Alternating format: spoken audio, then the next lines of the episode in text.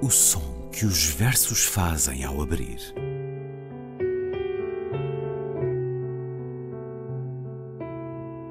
Se leio um livro e ele torna o meu corpo tão frio que fogo nenhum o pode aquecer, sei que isso é poesia. Emily Dickinson. Com Ana Luísa Amaral e Luís Caetano.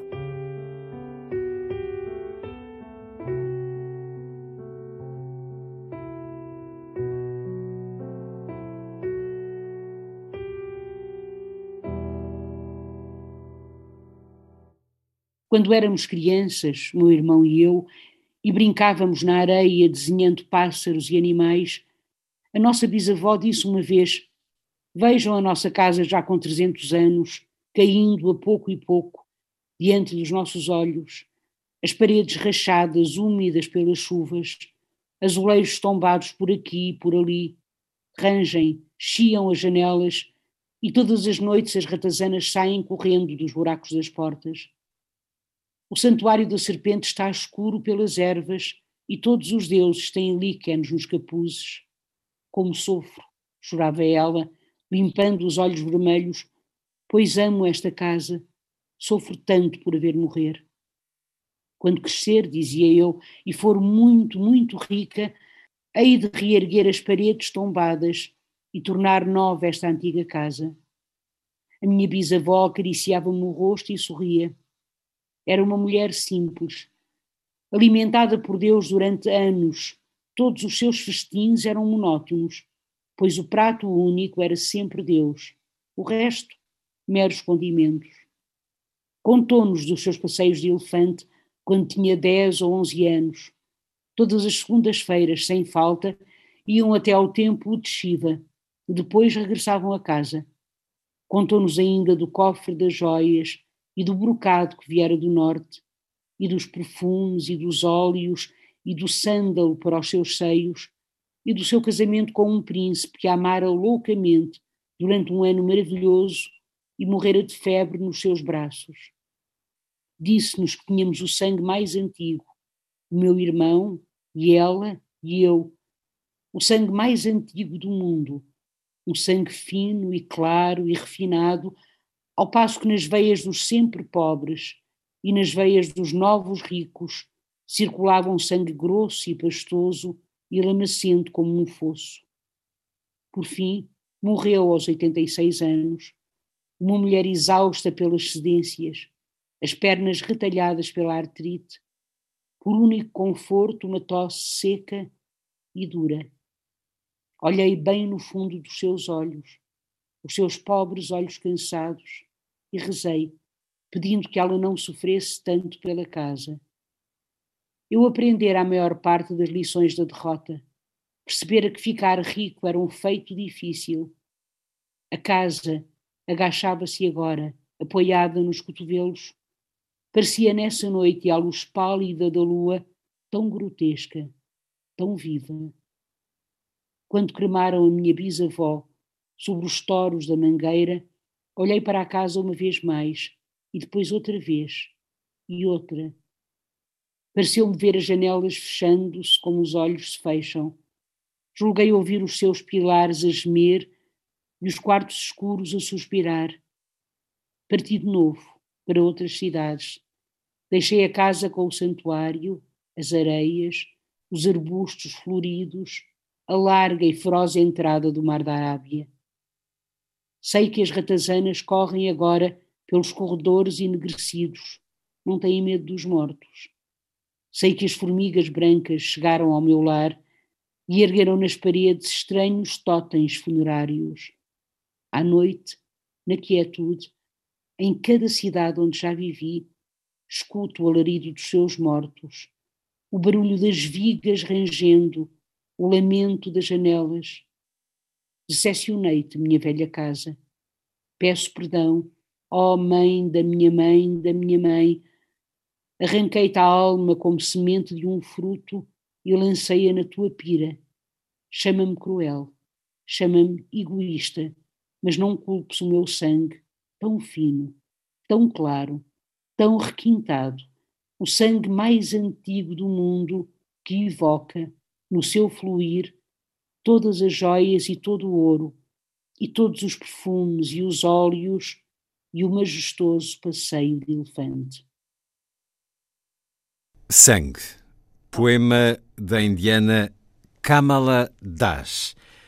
Nasceu a 31 de março de 1934, morreu a 31 de maio de 2009. Escutamos a tradução e leitura de Ana Luísa Amaral. Vamos agora escutar o poema, que é longo, na voz da autora. Uma presença numa universidade em Montreal, no Canadá, para escutar Blood, Sangue, de viva voz, por Kamala Das.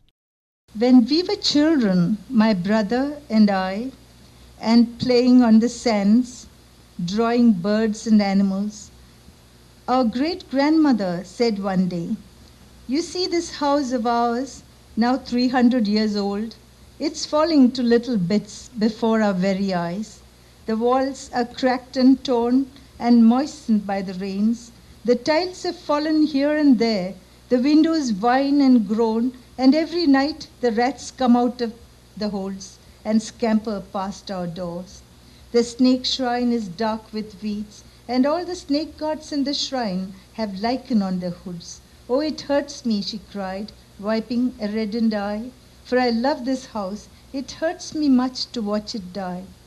When I grow old, I said, and very, very rich, I shall rebuild the fallen walls and make new this ancient house. My great grandmother touched my cheeks and smiled. She was really simple, fed on God for years. All her feasts were monotonous, for the only dish was always God, and the rest mere condiments. She told us how she rode her elephant when she was 10 or 11, every Monday without fail to the Shiva shrine and back to home again. Told us of the jewel box and the brocade from the north, and the perfumes and the oils and the sandal for her breast, and her marriage to a prince who loved her deeply for a lovely short year and died of fever in her arms. She told us that we had the oldest blood, my brother and she and I, the oldest blood in the world, a blood thin and clear and fine, while in the veins of the always poor and in the veins of the new rich men flowed a blood thick as gruel and muddy as a ditch. Finally, she lay dying in her 86th year, a woman wearied by compromise, legs quilted with arthritis, and with only a hard cough for comfort. I looked deep into her eyes, her poor bleary eyes, and prayed that she would not grieve so much about the house. I had learnt by then most lessons of defeat, had found out that to grow rich was a difficult feat.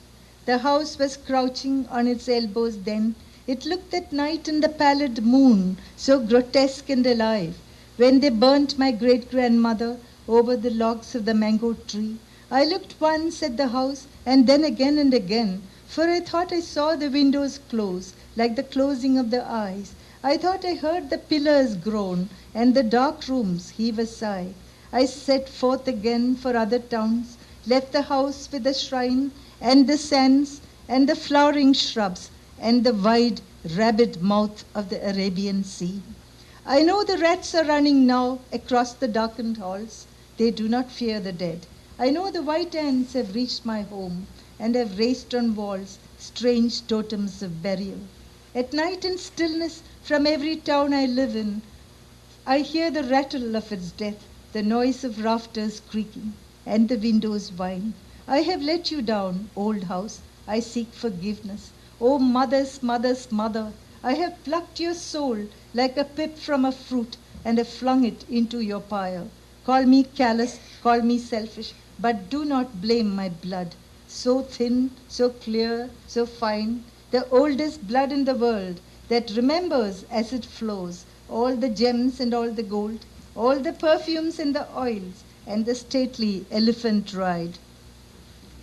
Sangue Poema de Kamala Das, que escutámos primeiro na tradução e leitura da Ana Luísa Amaral, agora na voz da autora. Olá, Ana.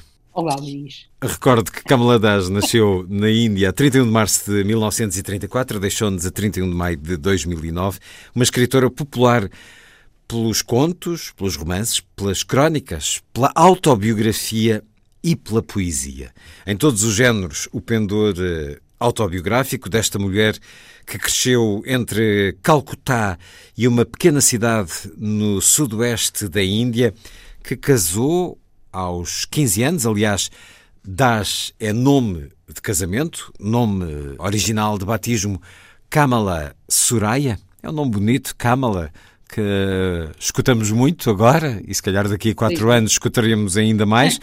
Kamala, que significa lótus em sânscrito.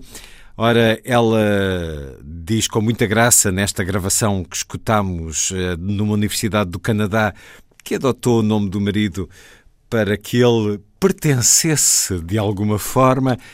Esta mulher que casou aos 15 anos, a relação com o marido é muito complexa, sendo ele um homem muito mais velho, portanto, é o, aquele casamento muito tradicional, uh, pelas piores razões na Índia, apesar dos pais serem intelectuais, ela casa com este homem que apoiou o seu percurso literário, mas que na, na autobiografia que ela publicou uh, surge com acusações de agressões sexuais ao longo dos anos. Eh, é um homem que a autoriza a ter relações fora do casamento, ter diferentes vivências amorosas, e disso ela também fez eco naquilo que escreveu. A autobiografia A Minha História, de Kamala Das, foi publicada pela Presença, pela editorial Presença, em 2018. Foi uma ativista dos direitos da mulher, escreveu e falou sempre sem constrangimentos sobre a sexualidade feminina, converteu-se ao Islão em 1999.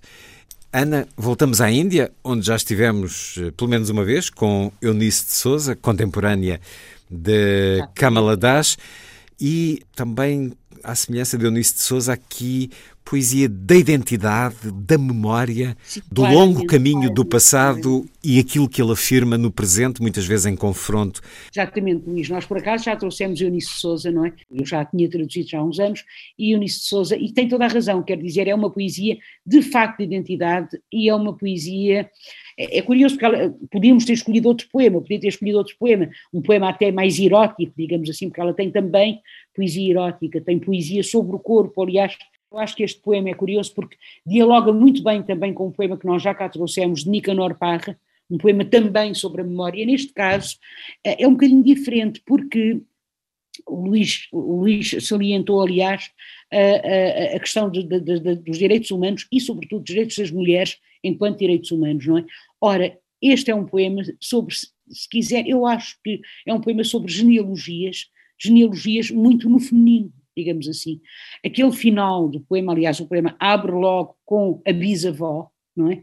Uh, e essa, com essa figura tutelar que seria a, a, bis, a sua bisavó, e, e, há um momento no final do poema muito, muito bonito, que é essa invocação, digamos assim, que a, a poeta faz à casa em ruínas, minha velha casa, peço perdão, ó oh mãe da minha mãe, da minha mãe arranquei-te da alma, portanto, e então casa e bisavó de alguma forma confluem, identificam-se, não é? Confundem-se. Portanto, a figura da avó morreu e, e confundem-se. Numa afirmação de orgulho. Eu diria até que o poema tem, é claro, a identidade, uma identidade, eh, uma identidade feminina, uma identidade também eh, eh, indiana, se quisermos, mas uma identidade de classe um pouco, não é? Não sei se até porque nós sabemos, não é, que realmente ela isto pela biografia dela, não é? ela faz remontar, digamos assim, a sua a sua a, a, a, sua família, não é, a este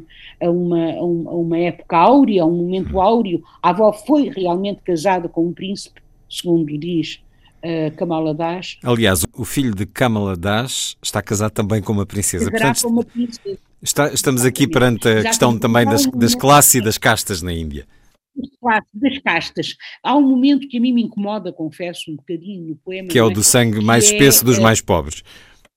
Exatamente, nas veias dos sempre pobres e nas veias dos novos ricos circulava um sangue grosso e pastoso e lamacento como um fosso, não é? Mas isto tem a ver também, como disse, não é, com, com Uh, com, com, a questão das castas, não é que na Índia, como sabemos, não é, é muito premente. Mas uh, uh, se, se, se, enfim, eh, para além disso, eu acho que o poema tem, tem, tem o poema vive, é, é um poema profundamente visual, é um poema profundamente, eu, eu, diria... Que apela aos sentidos. Cheio de senti as sensações, os cheiros, por exemplo, o cofre das joias, ao, ao, ao sentido, a todos os sentidos, à visão, ao olfato, ao tato, não é? O cofre das joias, o brocado do norte, este brocado que viera do norte, os perfumes, os óleos, o sândalo, não é? Portanto, são os cheiros, é o toque, eh, são, são os. São, eh, é o, o, o, até mesmo este príncipe que a amara loucamente durante um ano maravilhoso e morrera de febres nos seus braços, não é? Esta descrição da morte do príncipe que amara a avó durante um ano e, eh, e depois a decadência e depois a decadência, quer dizer, nós lermos, é, claro que a história da, da, literatura está cheia disto, não é? As, as, grandes sagas são isto também, estou a pensar nos Buddenbrook, por exemplo, este poema é um poema dos anos 70, de 1900, do livro The Old Playhouse and Other Poems, portanto de 1973, e como disse é um poema de facto sobre a memória, de facto sobre a identidade e uh, a casa funciona como o ponto para fazer confrontar o, o antigo e o moderno. Quer dizer, esta jovem que sai a determinado momento, que viaja por várias cidades, não é? A poeta, que viaja por várias cidades, que percorre outros caminhos, que deixa a casa e que depois, no final, pede perdão não só à avó, mas também à própria casa. Portanto, no fundo, pede perdão às suas raízes, às raízes que ela abandonou, exceto a do sangue não culpes o meu sangue tão fino, tão claro, tão requintado. E depois, é claro, ao lado do sangue nós temos algo que, de alguma forma, configura, uh, configura um, um, uma classe mais uh, uh, protegida ou mais uh, mais privilegiada, digamos, são estes passeios no seu elefante, o majestoso passeio de elefante com que o poema termina. O sangue que evoca no seu fluir todas as joias, todo o ouro, todos os perfumes e os óleos, e o majestoso passeio de elefante, que já não há, que desapareceu, não é? Tal como a velha Índia desapareceu, tal como o velho fulgor das coisas desapareceu também. Mesmo com estas referências, que a nós aqui na Europa, não é? Não nos dizem, ou pouco nos dizem, ou nos dizem menos, digamos assim. Eu acho que o poema continua a tocar-nos, porque a sua grande verdade está na memória, na capacidade que o ser humano sempre tem de uh, relembrar. Apesar da realidade cultural uh, diferente, nada do que é humano nos claro. deve ser estranho, e assim é também com esta poesia. Exatamente. Kamala Das, no som que os versos fazem ao abrir desta semana. Ana, até para a semana. Até para a semana, Luís.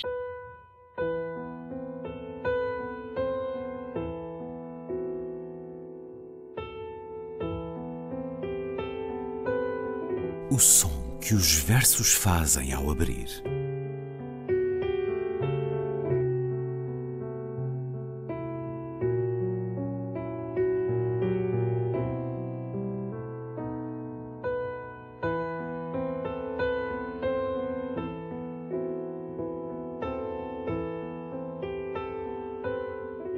Com Ana Luísa Amaral e Luís Caetano.